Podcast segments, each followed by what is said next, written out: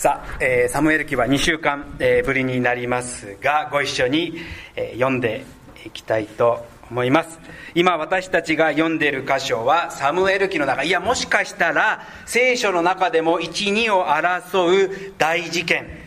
を、えー、見ています、まあ、ダビデ、えバテシェバ事件です。王として大きな功績を残し安定した国家運営を行い始めたダビデでしたが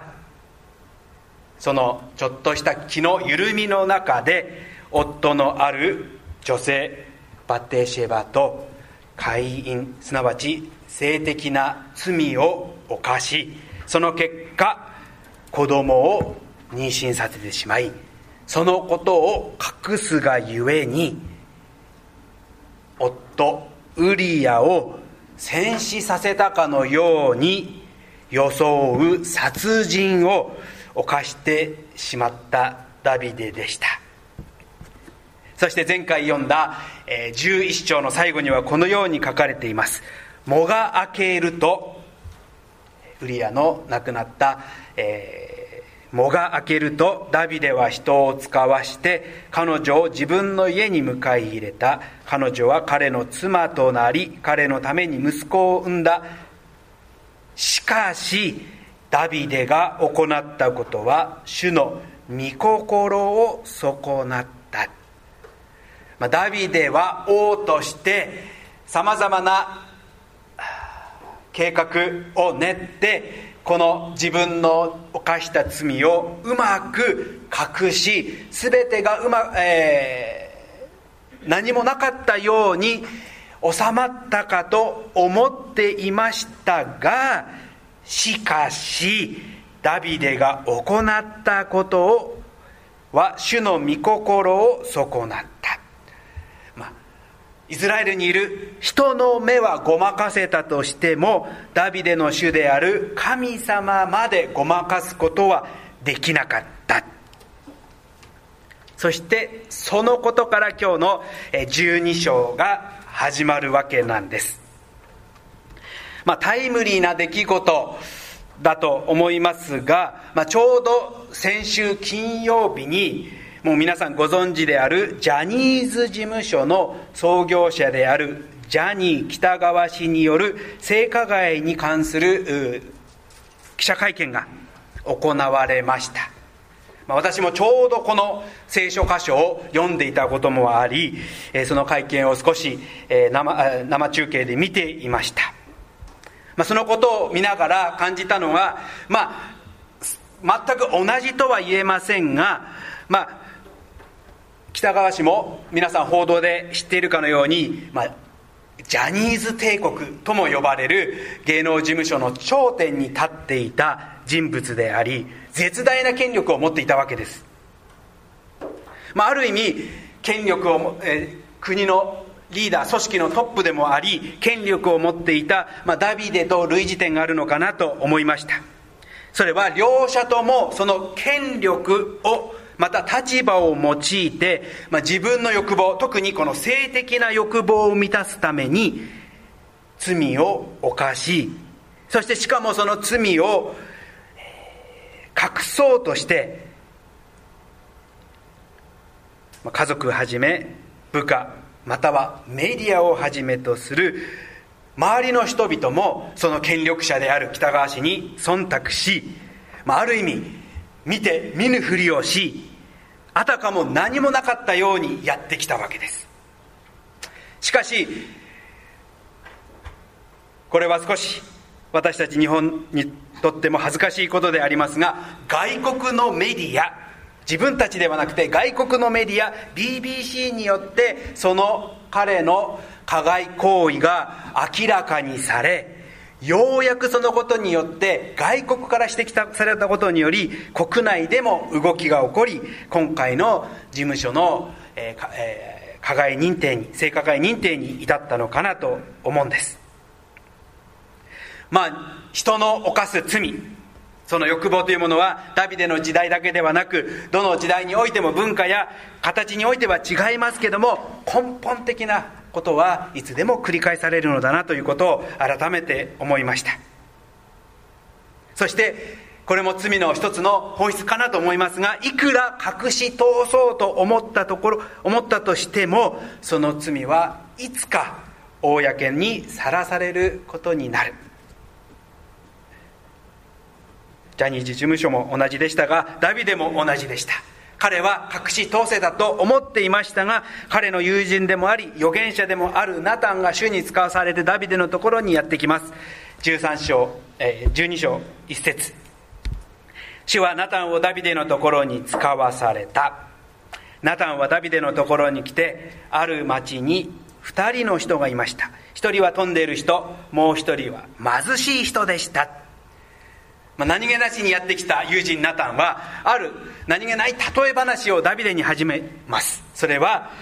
貧しい人と裕福な人の例え話であり貧しい人は貧しいながらもようやく投げなしのお金をはたいて一匹の羊を買うわけです。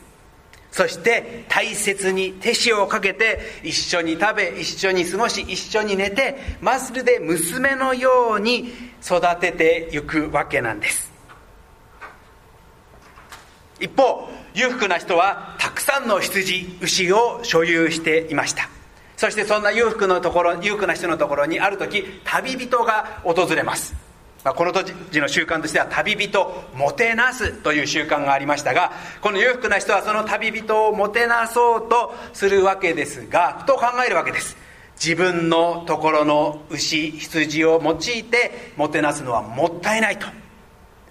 それで彼がしたことはその貧しい人の家に行き彼が持っていたたった一匹の大切な羊を奪いその羊を持って旅人にもてなしたわけなんです。実に皆さんも聞いて理不尽な話だと感じられたかと思いますがひどい例え話をするわけです。まあ、ダビーデは王でもあり正義感にあふれる人物でもあったのでもうその話を聞いてして、えー、黙ってはいられなかったのでしょう。5節。ダビデはその男に対して激しい怒りを燃やしナタンに言った。主は生きておられる。そんなことをした男は死に値する。その男は憐れみの心もなくそんなことをしたのだからそのメスの子羊を4倍にして償わなければならない。ダビデは話を例え話であったにもかかわらず非常に激しい怒りをこの裕福な人に対して燃やすわけなんです。そんな怒りを燃やすダビデに対してナタンがこう言います。あなたがその男です。その一言にダビデは非常に大きな衝撃を受けたことでしょう。あなたがその男です。私はこの場面を読んでいながら、えー、かつてあった、えー、アニメを思い出したんです。だいぶ古いアニメで、えー、若い皆さんは知らないかと思いますが「笑うセールスマン」知ってる。知ってる。お笑うセールスマン」っていう、えー、アニメがありこれはドラえもんを描いた藤子不二雄さんの A さんの方が、えー、書いた、えー、漫画アニメでしてもう私がね確か中高生ぐらいだったかなと思うんですね。80年 ,80 年代のアニメでした。まあ夜このようなちょっと、えー、子供向けではないアニメだったので確か夜放送していたかと思うんですが私は親にこっそり隠れてみては、まあ、大人の世界の恐ろしさを、えー、学んだアニメでした。見たことあります？ね、私の名はもぐろ福蔵。人呼んで笑うセールスマン、ね、この書いてありますけども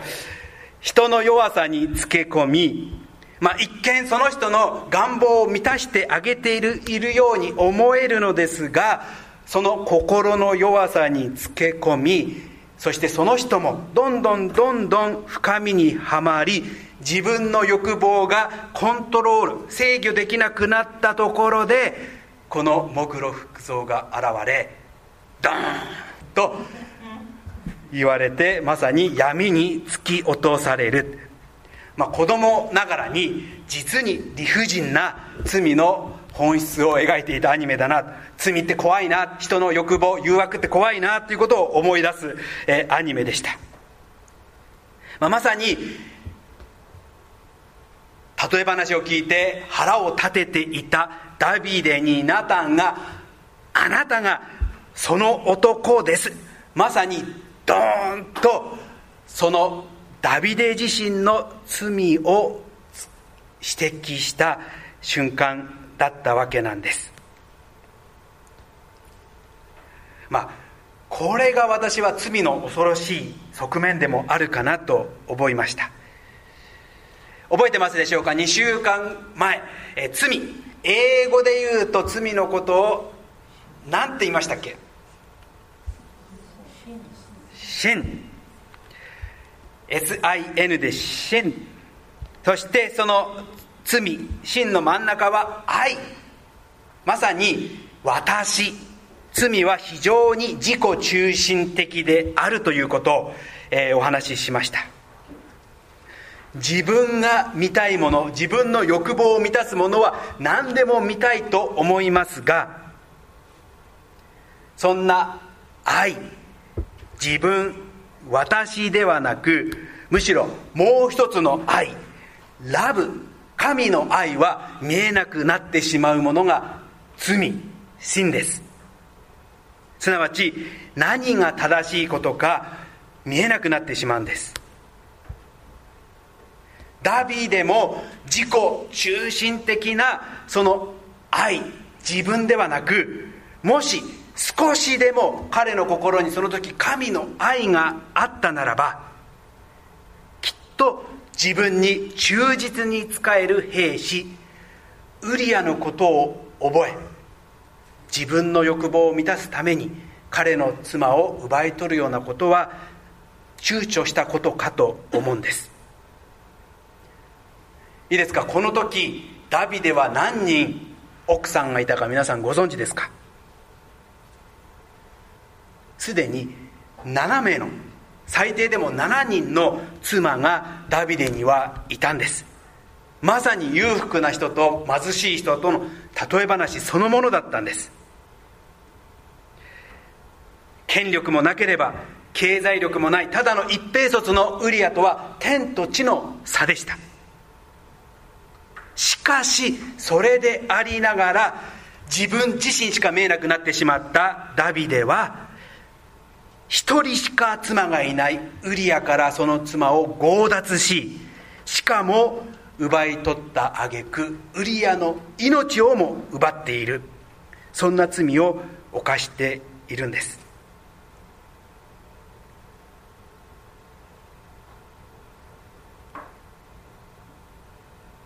そんなダビデのことをウリアは例え話を用いて彼の罪を指摘しているんですけどもダビデは見えてないんですよね。まさに他人の罪他人の理不尽さには死に値すると激怒するわけですが自分自身がしたことは何にも気づいていないんです。これが罪の姿恐ろしさではないでしょうか。そしてそんなダビデに神様あなたを通して言われます。主はこう言われる。見よ私はあなたの家の中からあなたの上に災いを引き起こす。ダビデが犯したその罪によりダビデの家庭内においてさまざまな災いがこれから引き起こされるということを告げるわけですそして私たちはここから人サムエル記読み進めていく中でそんなダビデにの家庭の中で起こその罪のゆえに引き起こされるさまざまな災いとも呼ばれる出来事を読んでいくことにもなります。しかしそんな罪をドーンと指摘されたダビデはナタンにこう言います。13節。ダビデはナタンに言った。私は主の前に罪あるものです。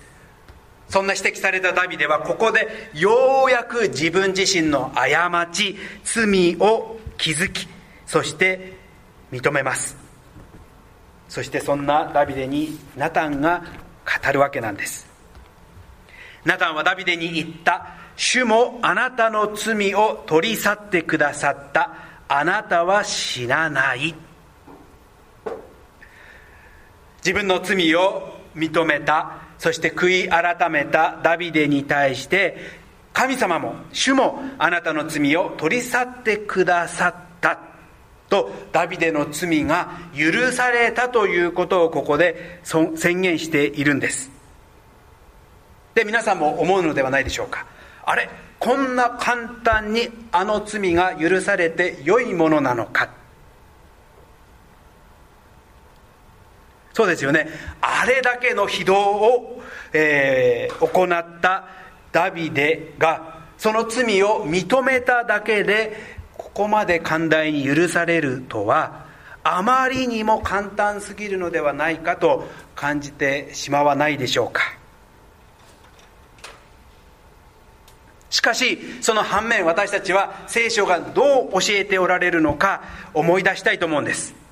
ご一緒に読んでみましょう。ヨハネ第11章9節です。3はい。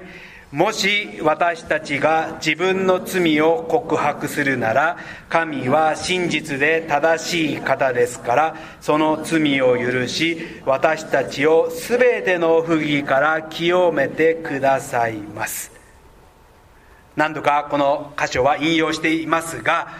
全ての不義すなわち全ての罪からもし私たちがその罪を告白するなら許してくださる。キリストイエス・キリストの十字架のゆえに全ての罪から許してくださるとも聖書は言っているんです。でもしかしたら罪を告白するならば何でも許してもらえるならばまあ別に罪を犯してもそれほどの問題ではないのかと思ってしまう方もいらっしゃるでしょうか。罪を犯しても告白すればよいと簡単に感じてしまうならばそれは私たちはどこかで罪の自己中心的な視点にやられてしまっているのかなと思います。それは罪とは決してそんな簡単なものではないということも事実なんです。もちろんこれは神様の大きな憐れみ深い恵みのゆえにその罪を心から告白し神の前で言い表すならばその罪を許していただけると聖書は約束しています。しかしだからといって私たちが犯した罪のもたらす結果から逃れるとは言われてないんです。もちろんその犯した私たちの罪深い心は神の前に悔い改めることによって許しを得るかも得ることができるかもしれません。でももしダビデと同じようにあなたが犯罪特に殺人を犯したならばその犯した罪から受ける社会的責任から逃れることはできないですよね。人の人の命を殺めるならば裁判を受け必要な罰すなわち服役しなければならない。そこから逃れることはできません。また今回のジャニーズ事務所の事件でも公の場では事務所として謝罪しました。その罪を認め謝罪しました。しかしだからといってそれで全てが終わったわけではありません。被害者救済という言葉があるように被害により心を痛め傷を負っている方々が多く存在するという事実は変わりません。ジャニーズ事務所その関係者は罪の残した影響結果とこれからもずっと向き合い続けなければならないのです、まあ、今日今回は加害者はもうすでに死亡していますがその事務所の、えー、彼の家族または会社部下所属アーティストはずっとその負の罪の罪を背負い続けなければならないわけです、まあ、自分勝手な罪は何よりも多くの人々に傷をもたらすものです。ですからダビデもここで神様の前に悔い改め罪を認めましたが自分が犯した罪の影響に今後苦しまなければならないんです。それが14節。しかしあなたはこのことによって主の敵に大いに侮りの心を起こさせたのであなたに生まれる息子は必ず死ぬ、まあ、バテシェバの間にとの間に生まれた子供が病になりその命が絶たれるという辛い経験をダビデはしなければなりませんでした。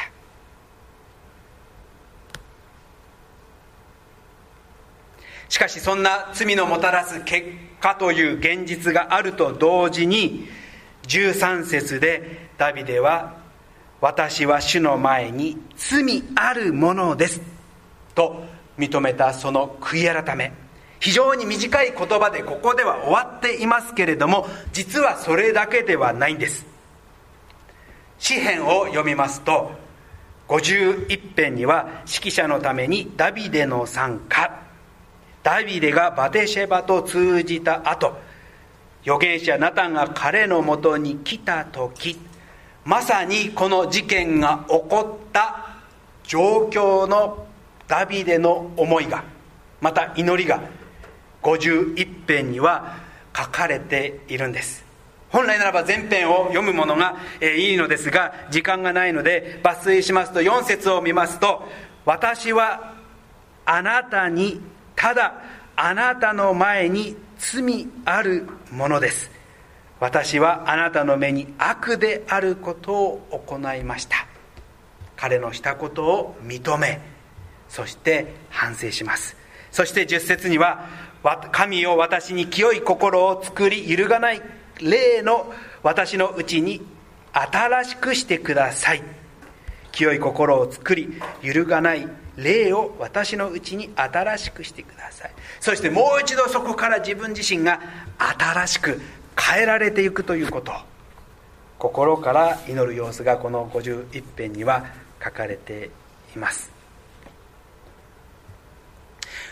記者会見などを見てその謝罪の言葉その様子を見る時に私たちは果たしてその言葉がどれだけ真実なのか心からの謝罪なのか真摯な思いなのかたまに疑問に感じることがあるかもしれません。でももしダビデのこの悔い改めが心の伴わない口からだけの謝罪形だけの悔い改めであったならばその心の中を見られる神様主がそんな偽善者ダビデの祈りをこのように聖書の詩篇として取り上げるということは決してなかったはずです。短い言葉で13節には書いてありますがそのダビデの悔い改めその祈りは真実な祈り悔い改めだったこそ。聖書がこのように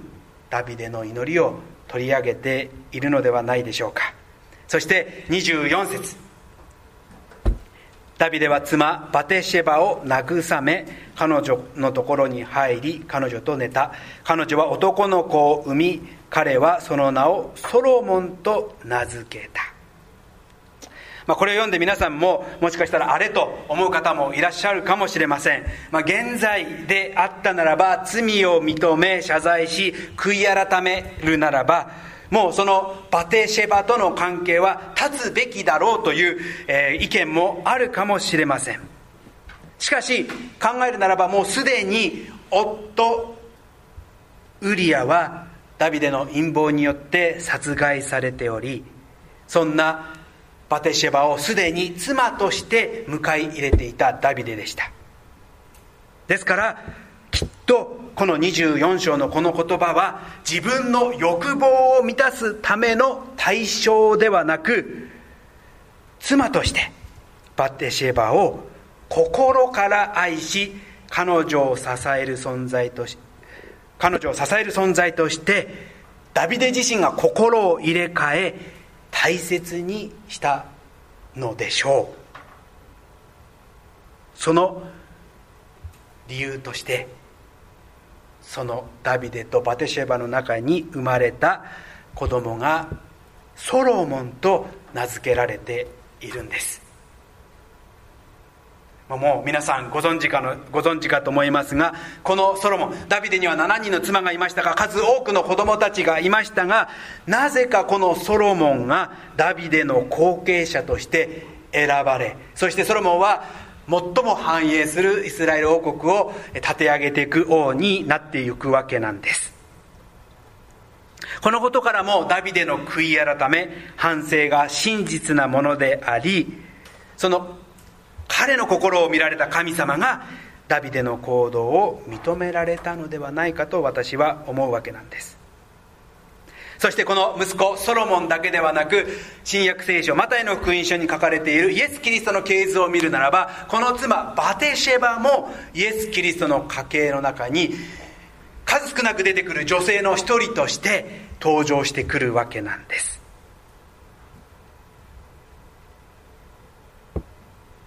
これが聖書の私たちに教える神の恵みでもあり福音でもあるかなと思うんです。もし私たちが自分の罪間違い失敗に真摯に向き合い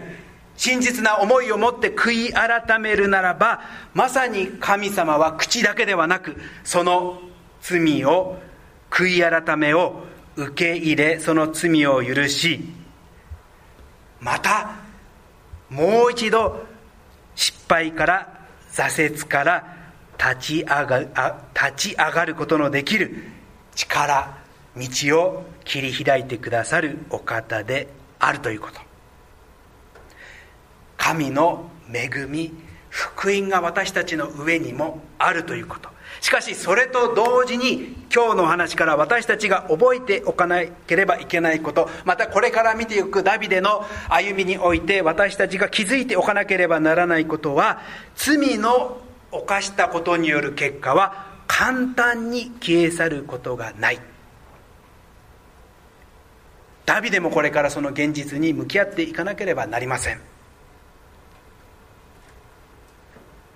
だから罪は恐ろしいのです。そしてこれが罪のもたらす現実でもあるわけなんです。ですから私たち礼拝の最後に主の祈りをご一緒に祈り賛美してますよね。